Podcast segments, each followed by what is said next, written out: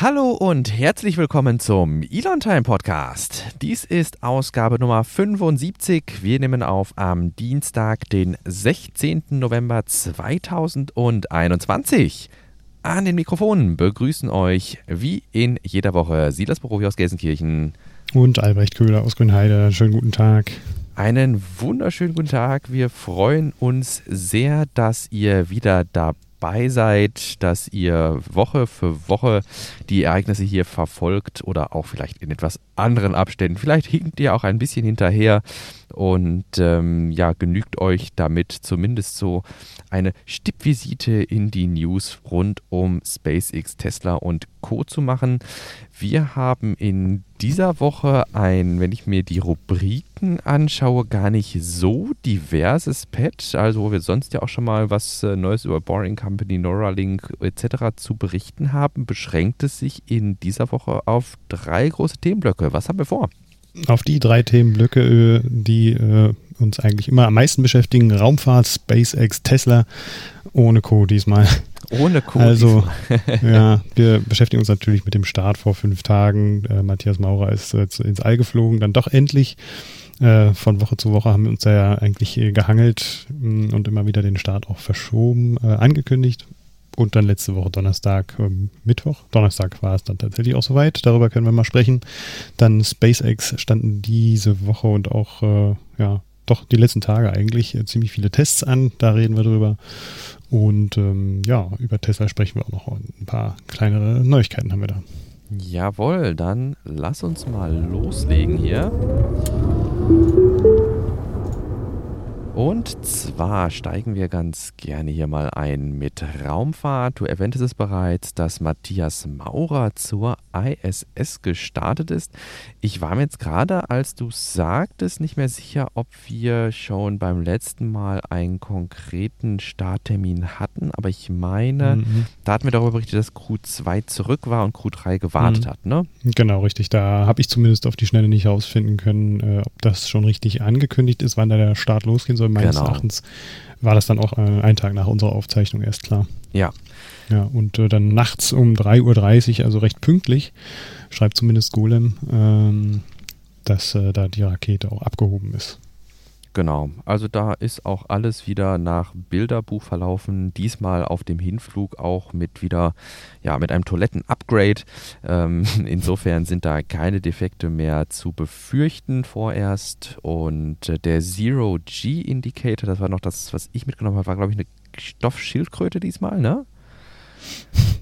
Weiß ich nicht. Ich meine, diesmal war es eine Schildkröte, die da auch wieder ratzfatz ausverkauft war. Die ähm, suchen ja meistens so irgendwie irgendwelche Charity-Organisationen oder sowas, die dann ähm, so in Kleinauflagen äh, irgendwelche Stofftiere verkaufen und mhm. ähm, die dann als äh, ja, symbolischen äh, Zero-G-Indicator dann mitzunehmen, also symbolisch auch in dem Sinne, dass vielleicht der Verkauf von diesen Schildkröten dann was bewirkt und das war auch hier wieder der Fall, ähm, dass die dann ratzfatz ausverkauft waren und ähm, ja, es wird mit Sicherheit den ein oder anderen Sammler von diesen Zero-G-Indicatoren geben, vermute ich mhm. mal. Mhm. ja, ich erinnere mich, ich hatte irgendwann mal kurz rein reingeguckt in den äh, Livestream, als Matthias Maurer dann auch auf dem Weg, äh, auf dem Weg zur ISS war, also in der Raumkappel, äh, mhm. äh, sie sich ent etwas entspannen konnten und ein bisschen was essen konnten. Ähm, da haben sie dann einen Livestream gegeben und da hat er tatsächlich auch das Tier kurz in die Kamera gehalten, ja. Genau. Ja. War eine sehr äh, entspannte Atmosphäre da oben. Ja, ich denke, dass sich hier auch nach, den, äh, nach, dem, nach dem Testflug Demo 2 und jetzt eben Crew 1, 2, 3 und äh, Inspiration 4 darf man ja auch nicht vergessen, die relativ lang mit der Crew Dragon unterwegs waren, eine gewisse ja, Sicherheit dieses Raumfahrzeugs abzeichnet, dass es im Grunde ohne nennenswerte Zwischenfälle, wie gesagt, ausgenommen jetzt dieser, äh, dieses, dieses Leck an ähm, System der Toilette, ähm, dass dieses, dieses Raum dieser Raumkapsel eben im Weltall unterwegs sein kann. Die Systeme haben sich in gewisser Weise bewährt. Äh, es wurde wenig äh, Kritik laut an der Bedienung auf diesen Touchscreens beispielsweise. Und ähm, insofern kann ich mir dann auch mit der gewissen Autonomie, die dann eben äh, dahinter steckt bei diesen Raumfahrzeugen vorstellen, dass das ein relativ entspannter Ritt, schon fast so ein, so ein bisschen wie so eine Busfahrt zur ISS ist. ja, richtig, richtig. Ja, aber so entspannt sollte es jetzt gar nicht bleiben. Äh, klar, die müssen natürlich mit ihren Routineprogrammen auch beginnen, aber äh, es ist jetzt vor wenigen Stunden nochmal bekannt geworden, dass äh, wohl Russland einen Satelliten abgeschossen hat, einen eigenen Satelliten mit äh, so einer Anti-Satelliten-Rakete und das hat dazu geführt, dass die Crew sich dann auch nochmal in Sicherheit begeben musste und einige Shots der ISS ge geschlossen werden mussten um da das Risiko zu minimieren, dass wenn irgendwie ein Trümmerteil irgendwo einschlägt, halt nicht die gesamte ISS davon Schaden nimmt, sondern dann nur das jeweilige Compartment. Mm, genau, das mussten sie jetzt zweimal machen. Äh, die Trümmerteile sind dann natürlich getrackt worden. Man hat dann abgewogen und geguckt, Risikoanalyse vorgenommen, äh, wann dann die Crew immer in ihre Kabine oder in ihre, ja, ich weiß gar nicht, ob die in die Kapsel zurück sind oder sich mhm. einfach nur in einen Teil der Station zurückgezogen haben, wo es äh, wohl am sichersten ist.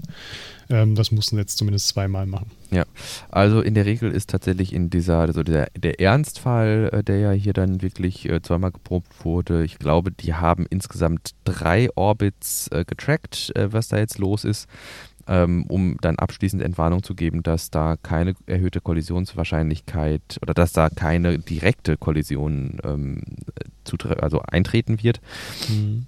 Aber äh, eben für diese beiden Male, wo dann quasi so der Ernstfall geprobt wurde, ist es tatsächlich so, dass die äh, Astronauten dann ja im Spacesuit in die Kapseln gehen, ähm, um dann wirklich im, ja, im Ernstfall auch die ISS verlassen zu können, ne? mhm. damit man da nicht noch irgendwie ähm, ja, in die Kapseln muss oder sowas. Das ist ja der Vorteil von diesen Raumanzügen, dass die ja ein eigenes Raumfahrzeug für sich sind. Das heißt, die haben ja eine eigene Atmosphäre drin.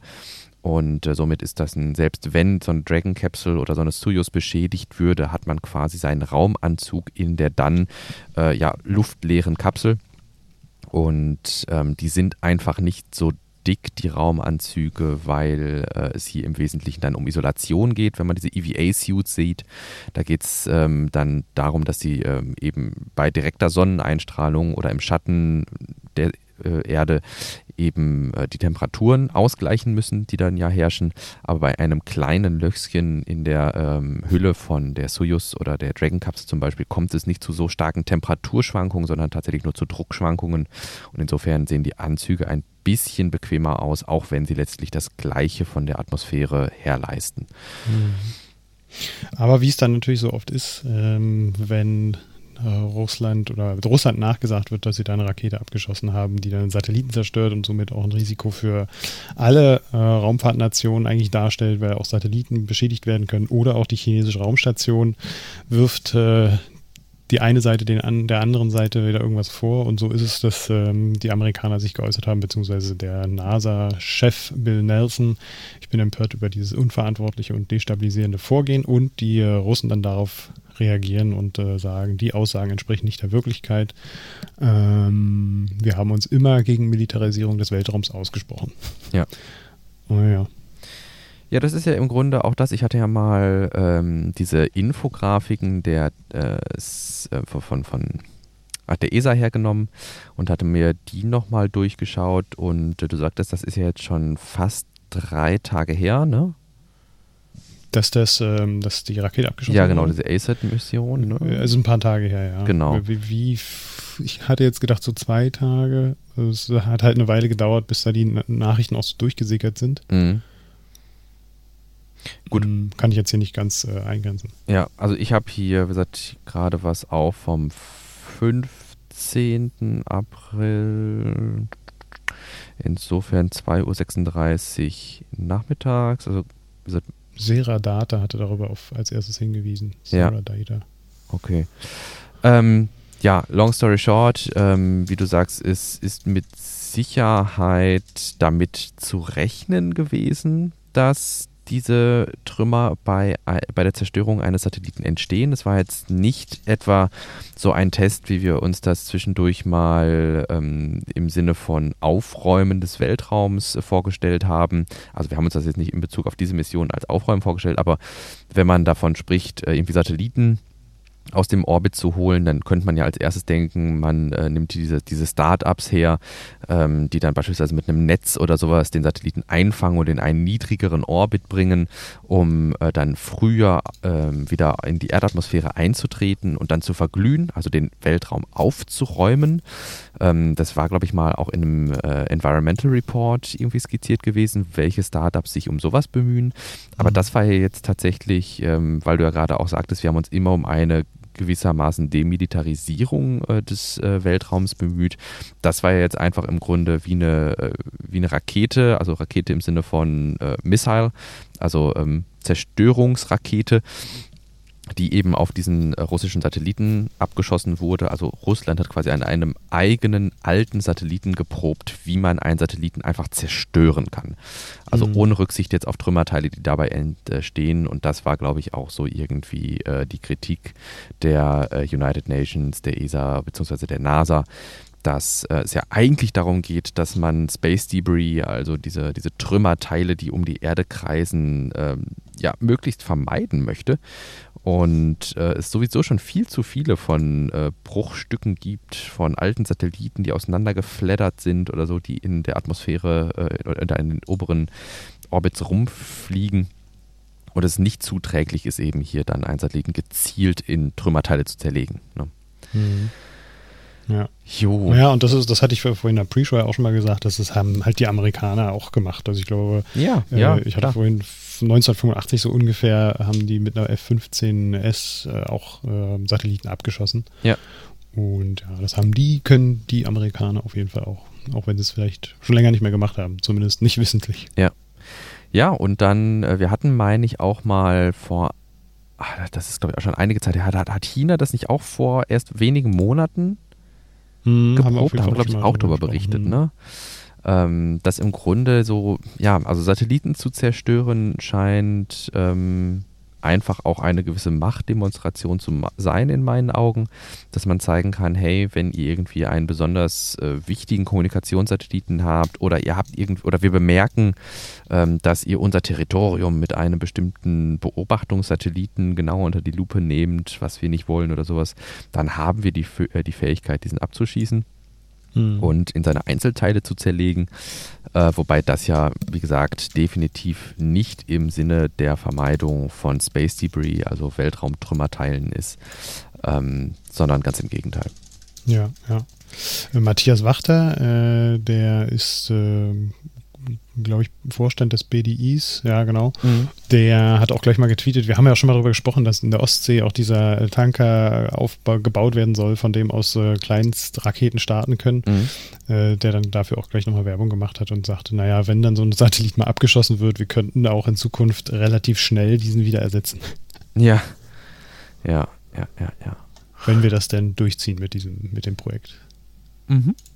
Ich habe den Artikel, den hatte ich heute Morgen äh, um sieben irgendwie mal gelesen, ich habe gerade mal rausgesucht, ähm, mit diesem F-15-Flieger. Ähm, ja, du hast mir gerade ein Bild geschickt. Ein Bild, mal, ne? genau. Das, mhm. das hat tatsächlich auch jemand ein Foto geschossen. Tatsächlich 1985 war das am 13. September. Ja. Ähm, das äh, liest sich auch nochmal ganz interessant. Ja, vielleicht schmeißt es dann noch in die ja. entsprechende Stelle in den Show Notes. Ja. Dann äh, gebe ich an der Stelle nochmal den üblichen Disclaimer, wenn euch weiterführend interessiert, über was wir hier so gesprochen haben, oder ihr einfach mal einen Blick in die Quellen werfen wollt, dann empfehle ich euch einen Blick in die Show Notes, weil so, wenn ihr also in eurem Podcast-Player so ein bisschen runterscrollt, unterhalb der Bedienelemente müssten bei euch Notizen angezeigt werden. Das ist in unserem Fall eine Reihe verschiedener Links, die eben dann auf unsere äh, Quellen zurückgehen. Ähm, wir haben halt selbst in der Regel nicht die Zeit, dieses Thema komplett von der Pike auf äh, zu recherchieren. Und insofern stützen wir uns dann meistens auf äh, Veröffentlichungen, die es schon gibt und äh, bereiten die dann hier für euch auf. Entsprechend, wenn ihr da nochmal reinschauen wollt, beispielsweise auch diese Infografiken der ESA bzw. UN euch zu Gemüte führen wollt, dann klickt euch gerne mal den entsprechenden Link in den Show Notes. Abseits dessen ähm, nochmal so als allgemeiner Hinweis, das verlinke ich auch gerade nochmal, gab es äh, von Tory Bruno vor etwa zehn Stunden nochmal einen Tweet äh, bei Popli Popular Request hat er geschrieben. Äh, da hat ULA einfach mal so zusammengestellt, wie lange es überhaupt braucht, bis so ein Objekt, was im Orbit ist, wieder in, äh, ja, wieder in die Erdatmosphäre eintritt und wie ich gerade schon sagte, dann verglüht und dann effektiv auch nicht mehr im Orbit ist.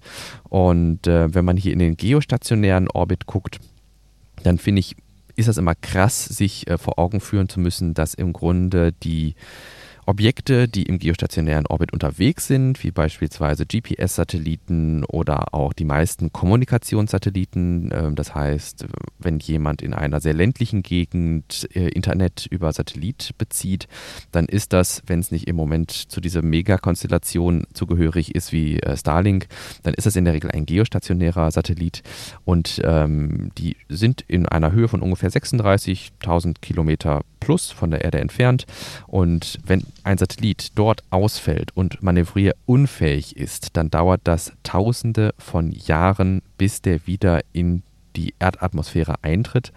Und äh, wenn man sich, deshalb bin ich immer so, so ein bisschen, so ein bisschen so, so, ein Pro-Argument für Starlink ist in meinen Augen, wenn man sich diese wesentlich niedrigeren Orbits anguckt, von ungefähr 500 bis 550 Kilometern, dann handelt es sich nicht mehr um Tausende von Jahren, sondern um Monate bis Jahre.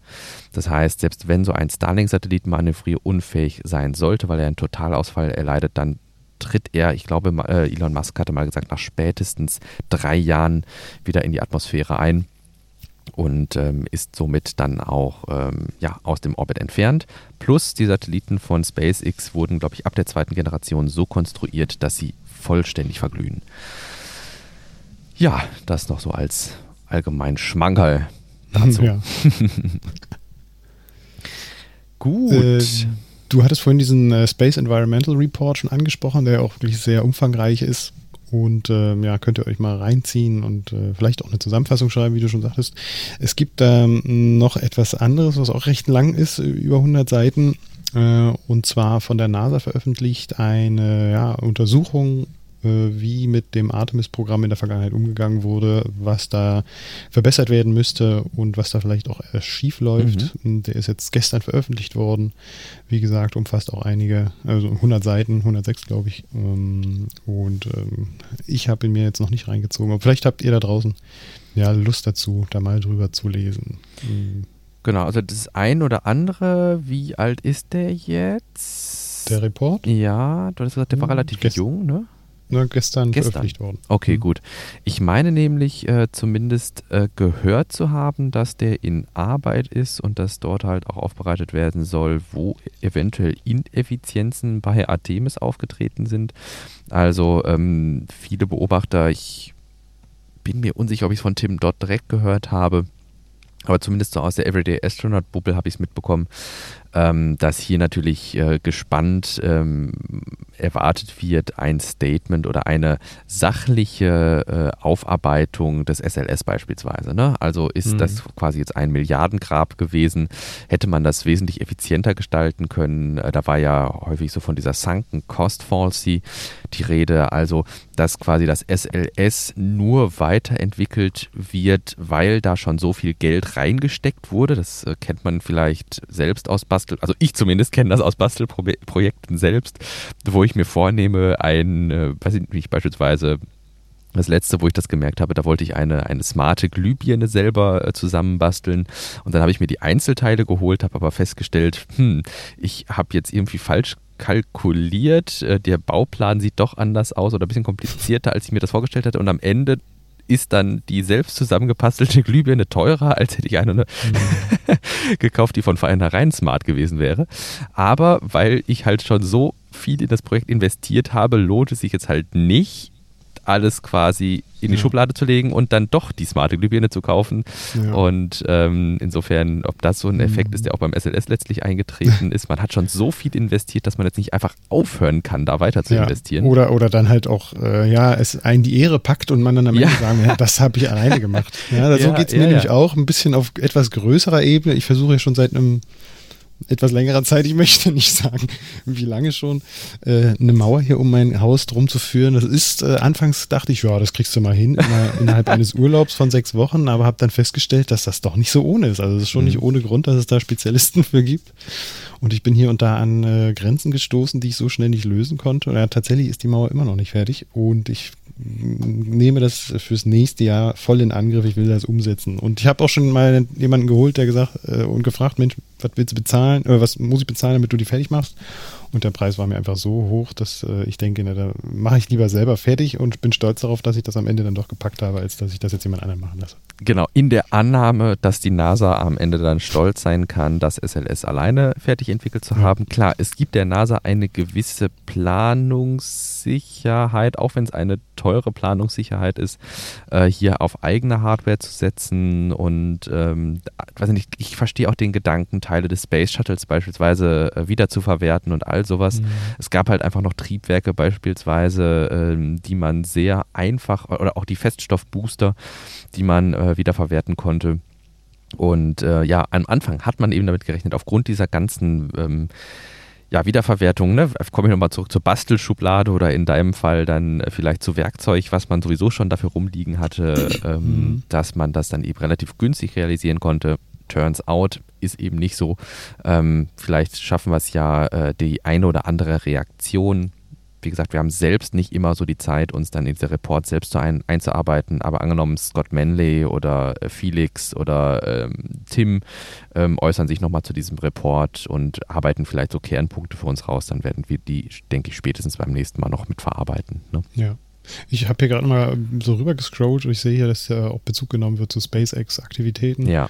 Äh, und da muss man halt mal ganz klar sich hinsetzen und äh, so objektiv wie möglich analysieren, was da jetzt die aktuellen Projekte anderer Unternehmer sind äh, und gucken, was man dann noch umsetzen kann oder umsetzen sollte, um da ja. letzten Endes doch auch Positives für sich rauszuziehen ja. und ja, Dinge einzusparen, die vielleicht auch einfach schon woanders entwickelt wurden. Ja. Und dann überlegen, ob man die einfach einkauft oder so. Ja. Ja, ja, ja. Also ein spannender Prozess eigentlich. Mach fertig da. ja. Ja, von hier aus ähm, zu einem, ja, im Grunde finde ich ein relativ äh, schöner Übergang. Äh, SLS ist ja im Grunde auch eine ja, altgediente oder die Technik, die dahinter steckt, ist altgedient, ähm, Satelliten oder Raumfahrzeuge ins All zu bringen. Ähm, völlig neue Ansätze verfolgt hier ein Startup namens Spin Launch. Und äh, ich bin tatsächlich gar nicht so sehr über den hier verlinkten ähm, Artikel darauf aufmerksam geworden, sondern vielmehr über Scott Manleys Video zu Spin Launch. Ähm, ich weiß nicht, hattest du da jetzt schon Zeit oder hast, hast du es überhaupt mitbekommen? Mhm. Ja. Ich weiß auch nicht, wo ich es gesehen habe, äh, aber ich hatte es mitbekommen, ja. Das ich habe mir das Video auch angeguckt, wie das funktioniert und ja. es macht einen interessanten Eindruck und es hat mich sehr an die äh, an die ganz ganz frühen Zeiten der Raumfahrt erinnert, wo äh, ja. äh, Jules Verne auch ähm, ja, Menschen mit einer Kanone ins All katapultieren wollte. Richtig, genau. Also das ist auch so die Parallele, die ähm, Scott Manley, jetzt wollte ich Elon Musk sagen, äh, die Scott Manley in seinem äh, Video zieht. Das ist ja im Grunde die, also der Ansatz, wie ich gerade schon sagte, mit äh, Fuel and Oxidizer, also mit Treibstoff und einem Oxidationsmittel, in unserem Fall oder in den meisten Fällen, nicht, wir, wir entwickeln ja keine Raketen, aber in den meisten Fällen halt äh, hoch ähm, raffiniertes äh, Kerosin und Sauerstoff, ähm, das eben in einer ja, Brennkammer zusammenzugeben und dann gerichtet nach unten als Abgasstrahl äh, daraus einen Vortrieb ins Weltall zu erhalten ist im Grunde so der Ansatz, der sich im Moment durchgesetzt hat, den verschiedene ähm, Launch-Provider in verschiedenen Ausprägungen eben ausleben. Und ähm, Spin Launch geht im Grunde so ein paar Schritte zurück und überlegt, hey, welche Möglichkeiten gibt es denn noch hier eine Rakete ins All zu starten und ähm, möglicherweise so zumindest die dicksten Luftschichten unten einzusparen. Und ähm, ja, die Idee ist im Grunde ähm, ähnlich wie äh, das ja auch bei Railguns. Ich habe zum ersten Mal Railguns verstanden, ähm, dass ja äh, bei normalem Schwarzpulverkanon, wie wir jetzt nochmal, wenn wir so Richtung Jules Verne gehen oder sowas, ähm, mhm. ist ja im Grunde die Projektilgeschwindigkeit dadurch begrenzt, dass du hinter dem ähm, hinter dem Projektil einen Druck aufbaust durch die Verbrennung von Schwarzpulver oder anderen explosiven Gemischen. Aber je höher dieser Druck wird, desto, also ab einem, ab einem gewissen Druck vielleicht so, unterbindest du tatsächlich die Explosion. Das heißt, ähm, diese Explosionsfront kommt nicht über die Schallgeschwindigkeit hinaus. Und ähm, das ist ein Problem, äh, wenn du quasi sehr weite, sehr schwere Projektile dort hinaus äh, befördern willst. Und deshalb ähm, eine Verbrennung ähm, hinter einem Projektil ist hier nicht sehr zielführend. Railguns, ich habe mich da nie mit beschäftigt, habe das immer nur so hingenommen. Ich dachte, das wäre auch irgendwas mit Verbrennung. Railguns sind ja wohl entlang eines Linearmotors. Das heißt, da habe ich im Grunde mhm. eine Schiene, wo verschiedene elektromagnetische Spur, also da, da sitzen Spulen Die drauf. Magnetschwebebahn genau. gerade. Hm. Ja, genau. Ne? Also eine sehr schnelle Magnetschwebebahn, äh, meistens mit Superkondensatoren als ähm, hm. Energiequelle, damit ich sehr schnell sehr viel Strom abrufen kann und äh, da wird dann das Projektil letztlich durch beschleunigt. Und äh, Spin Launch nimmt jetzt keine Railgun, sondern ein, ja, ein Spinny Thing, also ähm, eine Zentrifuge. Mhm. Und ähm, Vakuum, Vakuumzentrifuge. Genau, das heißt, die nehmen ihr Projektil, hängen das an einen langen Arm, kontern das auf der anderen Seite mit einem Gegengewicht und schleudern das jetzt, glaube ich, mit 140 oder 100, waren es, ich weiß 140 oder 400, irgendwas mit einer 4 mhm. äh, Umdrehungen pro Minute und ähm, damit erreichen die dann, glaube ich, irgendwie knapp Mach 1,5 oder sowas. 8000 mhm, Kilometer pro Stunde. Ja, das ist dann schon mehr. Ja. Mach 4. Ja. Circa. Ja. Ähm, Mach ist, also die Schallgeschwindigkeit ist ja auch ähm, höhenabhängig, muss man sich nochmal in Erinnerung rufen vielleicht. Ähm, druckabhängig meine ich. Und ähm, ja, aber bei einer gewissen Geschwindigkeit klingt man quasi aus dieser Vakuumzentrifuge das Projektil aus und schleudert das dann aus dieser Zentrifuge raus. Total spannender Ansatz.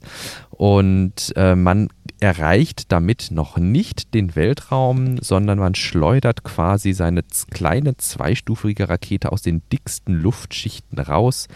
Und äh, sobald dann quasi äh, der Apogee, also die, der höchste Punkt auf der Flugkurve erreicht ist, zündet man dann die Triebwerke und äh, braucht dann einfach wesentlich weniger Sprit. Deshalb ist so eine zweite Stufe bei einer Falcon-Rakete ja auch immer deutlich kleiner als äh, die erste Stufe obwohl die, den Zuwachs an Geschwindigkeit, den die zweite Stufe leistet, deutlich höher ist als der der ersten Stufe. Ich hoffe, das ergibt äh, im Podcast-Format Sinn, wenn ich hier wild rumgestikuliere und das versuche zu erklären. ähm, also der die, die zweite Stufe leistet den Löwenanteil der Arbeit, vielleicht einfach so vereinfacht gesprochen, auch wenn sie deutlich kleiner ist und deutlich weniger Sprit verbraucht. Einfach weil die Luft wesentlich dünner ist, gegen die sie arbeiten muss. Und das ist eben hier auch die Idee von Spin Launch, dass wir quasi eine kleine Rakete, die deutlich effizienter arbeiten kann, in die oberen Luftschichten schleudern, wo der Luftwiderstand dann geringer ist. Ähm, ja. ja. bis, bis, bis 2024 will man da äh, kommerziellen Partnern einen, ähm, ja, ein Produkt präsentieren und dann äh, später auch 200 Kilogramm ins All schießen. Genau. Ich weiß nicht, was war die Payload Capacity? Ich glaube 1,4 Tonnen war, glaube ich, so das Fernziel, ne? Dass die 1,4 Tonnen ins All schießen? Mhm. Okay. Es war zwei, also hier steht, diese können dann Satelliten bis zu einem Gewicht von 200 Kilogramm okay. ins All fliegen. Hm, mal gucken, was deren Homepage sagt, ob da was anderes auch angepeilt ist. Mhm. Ich weiß halt nicht, ob bis 2024, die wollen ja so einen großen, also die haben jetzt im Grunde so eine Demo-Zentrifuge. Mhm. Ich weiß halt nicht, ob die bis 2024 tatsächlich das Full-Scale äh, Apparat gebaut haben wollen, weil ich meine tatsächlich was im Tonnenmaßstab gelesen mhm. zu haben. Okay. Nee, Aber wir haben doch jetzt hier diese wunderbare, guck mal, ich kann doch hier jetzt auf YouTube gehen dann läuft natürlich zuerst Werbung irgendwie und dann können wir doch gerade mal zusammen hier in das Video von Scott Manley reinschauen, wo irgendwo diese Infografik. Also was war. ich hier sehe, ist äh, die Freiheitsstatue und so groß soll das äh, Spinny Thing auch sein. Das ist schon nicht ohne. Ja. Das ist Aber ach, eine große Zentrifuge. Ich meine, das- 1,5 Tonnen ist halt nicht ohne. Ja. Schwede. Aber ich meine halt, dass das so in der Größenordnung war. Okay. Ich suche gerade noch mal. Ich scrubbe Ja. gerade die Timeline. Ähm, jetzt ist das natürlich alles verschwommen. Das ist natürlich auch super Voraussetzung. Suborbital. Hier, so. Ah, ja, hier 10.000 Kilogramm und up to five times a day. Okay. Ach so, Mhm. vielleicht bezieht sich das vielleicht auch auf so eine, so eine, so eine Launch Cadence eventuell, weißt du?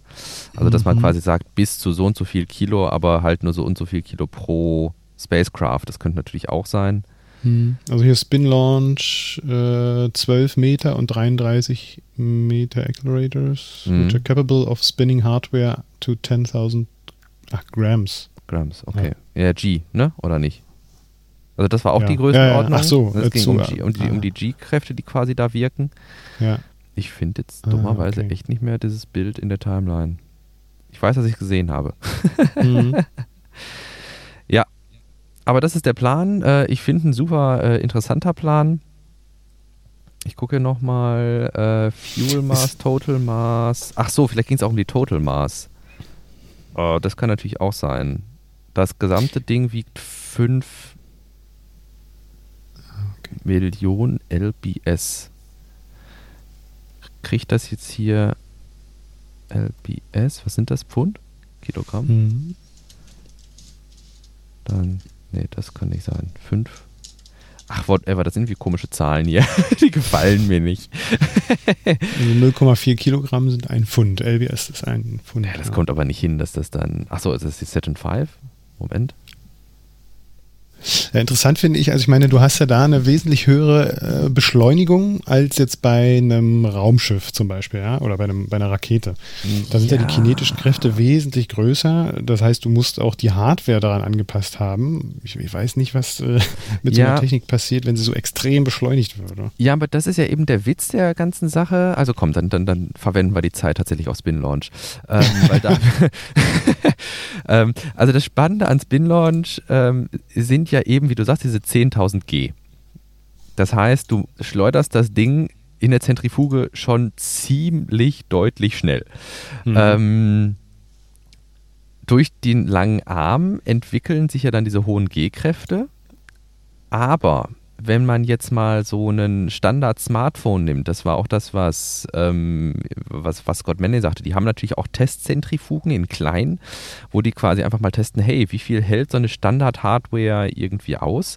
Und ähm, so ein Standard-Smartphone kommt mit 10.000 G consistent relativ gut zurecht. Das ist gar nicht Mhm. so das Problem, Hardware zu entwickeln, die diesen starken äh, G-Kräften ausgeliefert ist. Was ein viel größeres Problem ist, das sind, deshalb gibt es ja auch diese, äh, wie heißen die immer, diese Payload ähm, Specification Books. Weißt du, was ich meine? Mhm. Ne? Also diese, ähm, dass du quasi als Satellitenhersteller kannst du quasi auf die Mhm. Seite von Rocket Lab oder SpaceX oder ULA, na, you name it, äh, Ja. gehen und dann quasi äh, gucken, welche Vibrationen muss mein Satellit aushalten. Und das ist das eigentlich viel größere Problem. Nicht die ähm, quasi diese, diese kontinuierlichen G-Kräfte, die da aufgebaut werden, sondern eben diese Vibration, diese, diese kurzen, Mhm. intensiven Vibrationen. Und die gibt es hier halt gar nicht. Da du ja im Grunde ganz langsam anfängst, seine, seine Zentrifuge auf Geschwindigkeit zu bringen, ich glaube, die brauchen eine Stunde, um die Zentrifuge auf Geschwindigkeit zu bringen, hast du nur diese G-Kräfte in Richtung der Seitenwand. Und ähm, das macht den meisten Elektronikbauteilen deutlich weniger aus als dieses durchgeschüttelt werden. Mhm. Und äh, von daher könnte ich mir vorstellen, dass hier auch durchaus eine Marktlücke für sehr spezielle Payloads ist, die eben vielleicht besonders G-unempfindlich, aber rüttelempfindlich sind. Mhm. Und ähm, ja, das wie gesagt, was dann technisch, äh, was ich am, wo mir dann so der Kopf platzt, ist irgendwie, also angenommen, wir haben da jetzt wirklich was dranhängen, was von mir aus auch 1000, äh, keine Ahnung, 200 Kilo wiegt. Ähm, du lässt das ja irgendwann los. Das Ja, heißt, der, das Kontergewicht muss irgendwas machen, dass sich die Zentrifuge nicht zerlegt. Das ist so Ja. das, wo ich so denke, okay, also Sachen schnell drehen, das haben wir raus. Also das mache ich, keine Ahnung, alle paar Wochen im Labor. Ne? Also wenn ich meine Zentrifuge mhm. nutze, um da irgendwelche Partikel zu trennen, Sachen schnell drehen, no problem. Aber halt, wenn mir dann auf einmal der größte Teil des Gegengewichtes also wegfällt. Eigentlich alles. Eigentlich ja. alles. Das ist halt so, das, das, da, da, da steckt das in, die Ingenieurswissenschaft dann irgendwie mhm. hinter. Ne? Ja, also stimmt. sehr spannend. Jo. Ja, die Dinger sind auch nicht klein. Ähm, äh, also ich ja, Freiheitsstatue. Ja, ja. Ja, nein, also. nicht nur die Zentrifuge, sondern auch die Dinger, die gestartet werden. Die, ähm, du startest ja quasi in so einer Luftkapsel. Kapsel, genau, in so einer, in so einer mhm. Carbonkapsel. Startest du die Sachen erstmal aus der Atmosphäre raus. Und ähm, dann öffnet sich quasi wie so eine Fairing diese Kapsel und dann entlässt du quasi die erste Stufe so ein bisschen nackend mhm. ähm, in die oberen Luftschichten. Ähm, es und ist von da, also das habe ich jetzt noch nicht gesehen. Von da aus geht es dann mit, äh, ja. um dann halt äh, tatsächlich in den Weltraum vorzustoßen mit einer Rakete weiter. Genau. Dann geht es mit einer Rakete weiter. Und die sieht ähnlich aus wie eine zweite Stufe, die wir auch schon von den ähm, üblichen Verdächtigen kennen. Äh, Rocket Lab zum Beispiel, das ist eine ziemlich nackige zweite Stufe. Also du siehst äh, den Treibstofftank, du siehst den Sauerstofftank und am Ende ist eine große Nosse. Und das ist aber Teil, Bestandteil des ausgeschossenen, des Geschosses. Ja, das Geschoss ist halt so stromlinienförmig. Mhm. Und das sprengst du dann quasi wie so eine Fairing ab. Ja, das, das verstehe ich und okay. Und darunter ist dann die Rakete, eine vollständige. Ja. Erste und zweite ja. Stufe nochmal. Okay. Hm. Und ähm, ja, das. Okay, äh, aber das ist jetzt in diesen 200 Kilogramm dann nicht mit drin, sondern das, das kommt noch genau, on top. Genau, das kommt dann noch on top. Das ja. könnte dann vielleicht auch das sein, was die hier irgendwie verdeutlichen wollen. Wie gesagt, ich check's noch nicht. Die, Sat die haben halt hier die Saturn 5. Warum haben die hier die Saturn 5 zum Vergleich? Das irritiert mich halt total. Was ich noch ganz interessant fand, dass ähm, dieser Suborbitalbeschleuniger von Spin Launch, der steht auch im Spaceport America, also da, wo ähm, Virgin Galactic auch mit ah, seinen Flugzeugen okay. startet. Also ja. scheint es äh, so ein kleineres äh, ja, so Unternehmen sich anzusiedeln, die was mit Raumfahrt zu tun haben. Also ja. Es lohnt sich vielleicht mal zu gucken, wer da noch so angesiedelt ist. Ja, ja, vor allem lohnt sich vielleicht dann auch, äh, ähnlich wie zum Kennedy Space Center, da eine Reise hin. Ne? Also, dass es quasi mhm. dann vielleicht auch touristisch ausgebaut wird oder so. Mhm. Ähm, ja, letzte Sache noch vielleicht technischer Natur, was ich ganz spannend fand. Es ist damit zu rechnen, wenn ich so etwas äh, der Größe, wie sie vorhaben und der Geschwindigkeit, wie sie letztendlich vorhaben, ähm, aus diesem Spinny-Thing, also aus meiner Zentrifuge rausschleuder, das wird ganz gut anfangen zu glühen. Also das hat ja dann so einen Affenzahn drauf, nachdem das aus der Zentrifuge geschossen kommt. Ähm, und das peitscht ja dann im Grunde durch die unteren Luftschichten und wird sich da so stark dran reiben, ähm, dass äh, das sehr gut anfangen wird zu glühen. Mhm. Ähm, wenn man mal so Hochgeschwindigkeitsraketen militärischer Natur sich anguckt, die existieren, wenn die abgeschossen werden, die fangen tatsächlich weiß an zu glühen, wenn die aus äh, dem ähm, ja, wenn die quasi die Barrel verlassen und also das, das Abschussrohr verlassen und äh, dann quasi die ersten Meter durch die Luft zurücklegen, das ist schon ziemlich abgefahren. Ja, bin gespannt, die ersten geilen Aufnahmen dazu zu sehen. Jo. Wie das vorangeht. Gut. Mit Blick auf die Zeit äh, sollten wir vielleicht ähm, die letzten zehn Minuten, die wir oh. haben, auf die restlichen Themen verwenden. Oh, ähm, ja, SpaceX-Thema. SpaceX, genau. Genau. Da hatten wir, eine, da hatte ich vorhin ja schon mal gesagt, ein paar Tests, die wir uns auch angucken können. Äh, Pre-Burner-Tests, dann ähm, Static Fire-Tests mit drei Raptor-Triebwerken, dann mit sechs äh, Raptor-Triebwerken und ähm, ja, das kann man sich alles äh, im Internet auch anschauen. War mal wieder schön zu sehen, dass es da auch weitergeht. Genau, das Video von Lab Padre haben wir verlinkt. Äh, mit sechs Triebwerken Static Fire ist das Starship somit vollständig gestatic fired worden. Ähm, wir warten, denke ich, jetzt auf weitere Static Fires, die wir sehen werden beim Starship. Und der Booster, der muss allerdings noch mit Triebwerken bestückt und dann auch ja, befeuert werden. Ja. In äh, vorigen Episoden haben wir auch schon mal über dieses, äh, diese Umweltverträglichkeitsprüfung gesprochen, äh, die die FAA ja auch jetzt äh, initiiert hat vor ein paar Monaten. Und da hat sie heute getwittert, dass es äh, bis zum 31.12. soweit sein kann, dass dort auch eine Entscheidung getroffen wird. Wenn die Entscheidung positiv ausfällt, dass dort weitere Arbeiten am, in Boca Chica stattfinden dürfen, auch so wie geplant, äh, oder halt mit Auflagen, so wie es ja hier in Deutschland auch ist, mit ähm, der Fabrik hier in Grünheide, dann äh, könnte es sein, dass im ersten Quartal 2022 dann auch schon ein Start stattfindet von dem Gefährt, was jetzt ausgiebig getestet wird. Genau, wir haben ja bei den Prototypen immer When Hop als Hashtag gehabt. Jetzt der neue Hashtag ist entsprechend When Orbit. Ähm, im Grunde besteht in meinen Augen auch gar keine Eile. Also man, müß, man müsste jetzt nicht jeden Tag äh, mit einem Orbit, äh, Orbital-Testflug des Starship rechnen, sondern bevor die FAA-Approval nicht da ist, passiert da mal gar nichts. Und da die FAA eine staatliche Organisation ist, die das entsprechend veröffentlichen wird, können wir mindestens mal die Veröffentlichung dieses Umweltverträglichkeitsgutachtens abwarten. Mhm.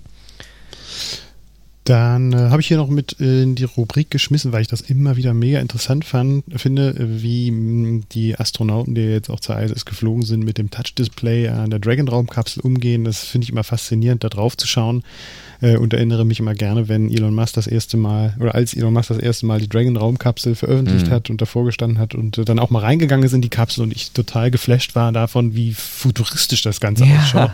Wenn man sich dann nochmal die, äh, die alten Zeiten hervorruft, äh, wie das Cockpit des Space Shuttles aussah, Jawohl. überall Knöpfe und äh, man hat kaum richtig durchgesehen, ja.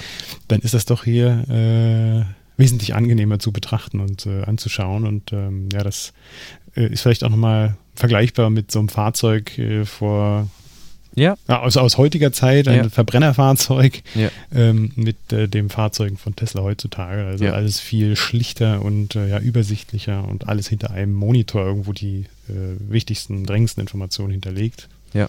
Ja, vor allem, was ich halt bei Touch-Monitoren, das vielleicht noch so als My Two Cents äh, ganz äh, spannend finde, ist, dass du im Grunde Context-Awareness äh, herstellen kannst. Also du brauchst nicht wie im Space Shuttle für alles einen Knopf und musst wissen, wo welcher Knopf für welchen Fall ist, also in welchem Kontext ich wohin greifen muss, sondern wenn ich ein Touchscreen habe und angenommen, ich bekomme jetzt eine Fehlermeldung, dann kann sich diese Fehlermeldung, keine Ahnung, zentral auf diesem Display positionieren und ich kann quasi direkt mit dieser Fehlermeldung Meldung interagieren, äh, ohne dass ich jetzt selbst eventuell einen Kontext herstellen muss und dann den Knopf suchen muss, um dieser Fehlermeldung Rechnung zu tragen, wenn du so ein bisschen weißt, was ich andeuten will. Mhm.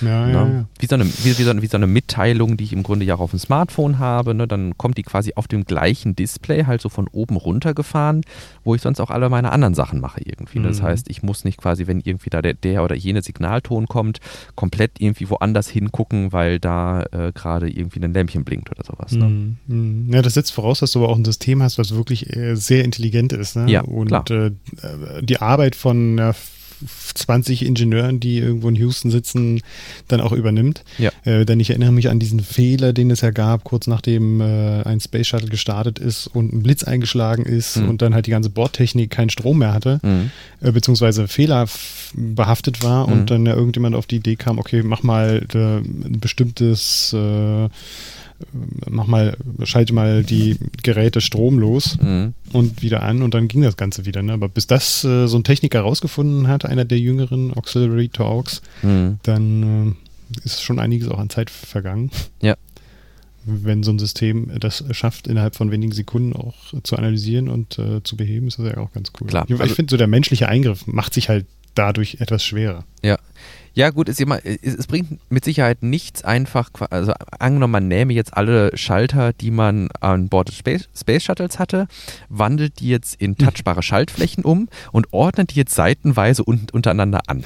Ich denke, so wird ja das Touch-Interface äh, bei, äh, in der Crew Dragon nicht gestaltet sein, äh, sondern ich denke, dass hier durchaus die äh, Software-Expertise, die Elon ja einfach auch als äh, ja, unbedingten Background äh, mitgebracht hat, hm. äh, hier eingeflossen ist, äh, da eine sinnvolle UI draus zu stricken, die auch solche Ernstfälle dann eben hm. berücksichtigt. Wahrscheinlich ist es nicht mal nötig, dass ein Mensch einen Eingriff durchführt. Äh, das System im Hintergrund würde erkennen, okay, hier müssen wir sofort dieses System einfach nochmal neu ja, starten. Ja, ja, ja, ja. Möglich. Wünschenswert. Wünschenswert das auch, ja. Ähm, wir haben noch eine Kurzupdate äh, zum Nachfolger von Digimac Flatface äh, für die oder denjenigen unter euch, die das äh, nicht unter dem Namen äh, kennen. Das ist die äh, ja, Satellitenschüssel, die SpaceX für Starlink äh, vertreibt oder herstellt. Und die bisherige Version war halt rund und bot halt ähm, ja, einen Standfuß und ich glaube eine, eine, eine, so ein so eine Poller-Befestigung als äh, Standard-Mount irgendwie und jetzt ist wohl der Nachfolger rausgekommen. Der ist jetzt rechteckig und bietet wohl eine Reihe neuer Zubehöroptionen.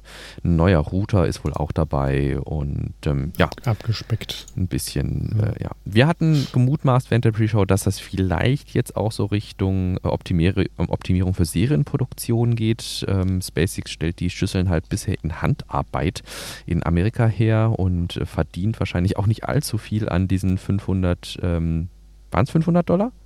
Mhm. Ja, ne? 499, genau. Genau, ja, ja, für, die, für die Schüssel. Und, und bezahlen halt da, also für die Produktion zahlen sie halt 3000 Dollar. Ja.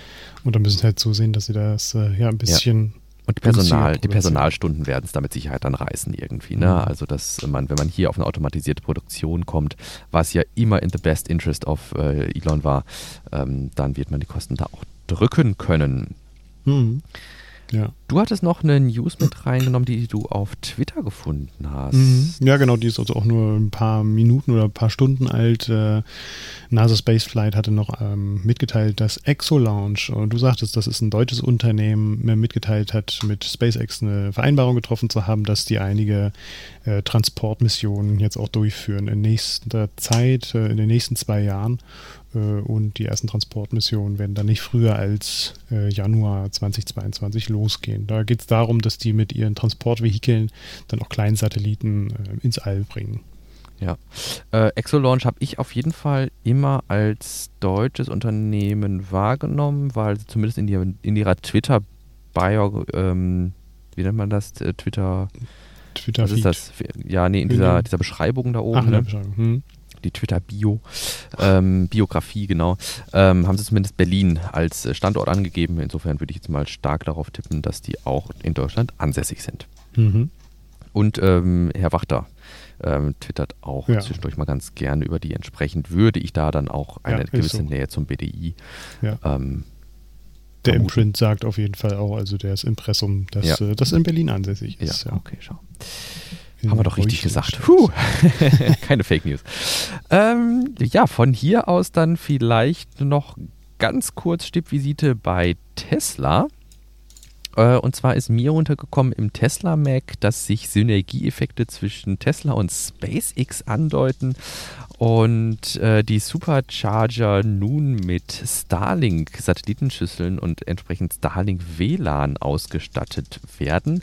Äh, erste Standorte, die über eine entsprechende Empfangseinrichtung, also aktuell Digimac Flatface, verfügen, wurden wohl schon gesichtet. Ähm, ob da jetzt allerdings schon ein Public WLAN aufgespannt ist, habe ich äh, beim Querlesen nicht wahrgenommen.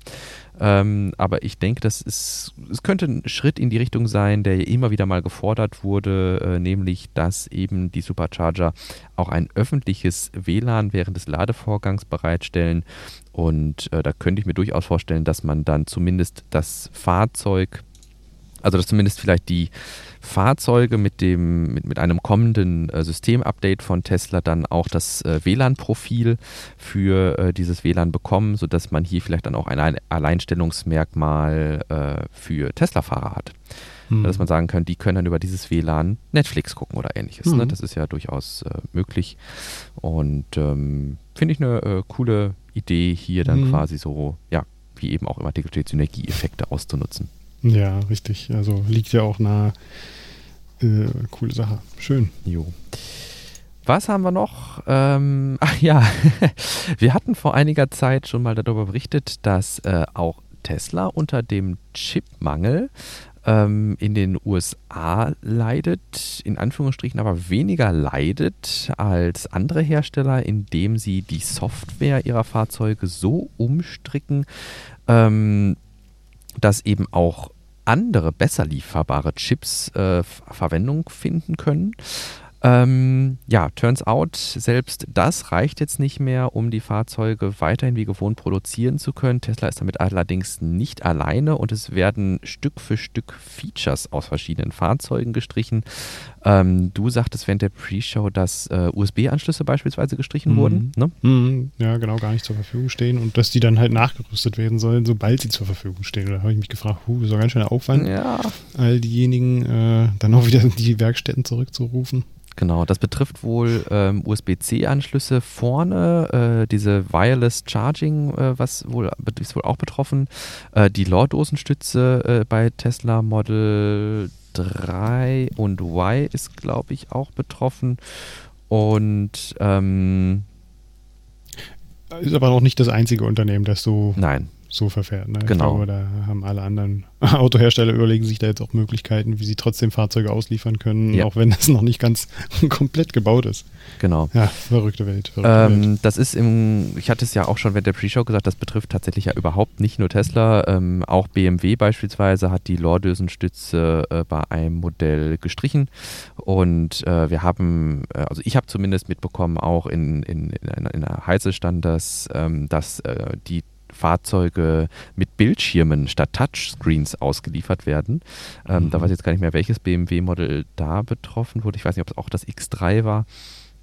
Ähm, das fand ich schon interessant, ne, dass man im Grunde hier dann auf dieses Bedienelement äh, verzichtet und ähm, ja, man muss letztlich gucken, wo man spart und äh, dann die Chips irgendwie anderweitig verbauen kann, äh, wenn die eben so stark Mangelware sind, dass ansonsten das Vorankommen der Produktion betroffen ist. Mhm. Heißt äh, im Fall von Tesla allerdings nicht, dass gar keine USB-Anschlüsse im Fahrzeug vorhanden sind, sondern äh, einfach, dass jetzt diese äh, diese, dieses Wireless Charging und eben die USB-Ports, ich glaube, an der Front betroffen sind. Ich glaube, hinten und im Handschuhfach ist es wohl nach wie vor möglich, äh, das ah. Smartphone zu laden. Okay. Man streicht quasi, nur ne, so nach dem Motto, wir haben so und so viele USB-Ports verbaut, wir streichen einfach ein paar, damit äh, wir quasi nach hinten mhm. raus ein bisschen mehr. Ähm, Dass andere auch von den USB-Ports profitieren können. Ja, genau. Ja. Ansonsten äh, ein Artikel, vielleicht nur ganz kurz am Rande. Äh, wir hatten vor zwei Episoden, meine ich, ausführlicher über das Stromnetz der Zukunft gesprochen und am 19. Oktober ähm, ist ein Artikel, auch schon eine Zeit lang her, warum der jetzt auch immer erst im Tesla Mac erscheint, egal. Ähm, am 19. Oktober hat ähm, das New South Wales Council, also ähm, im Grunde der Bundesstaat in Australien, in dem auch Sydney ist, ähm, hat eine Pressemitteilung gemacht, dass einige kleinere Communities, ähm, es handelt sich so ungefähr 250 Haushalte in diesen Communities, zusammengeschaltet wurden zu einem Local Grid. Ähm, alle Besitzer von Photovoltaikanlagen laden dort ihren Solarstrom jetzt in eine Tesla Powerball. Die ist relativ klein, ich glaube 50 Kilowattstunden war hier die Größenordnung.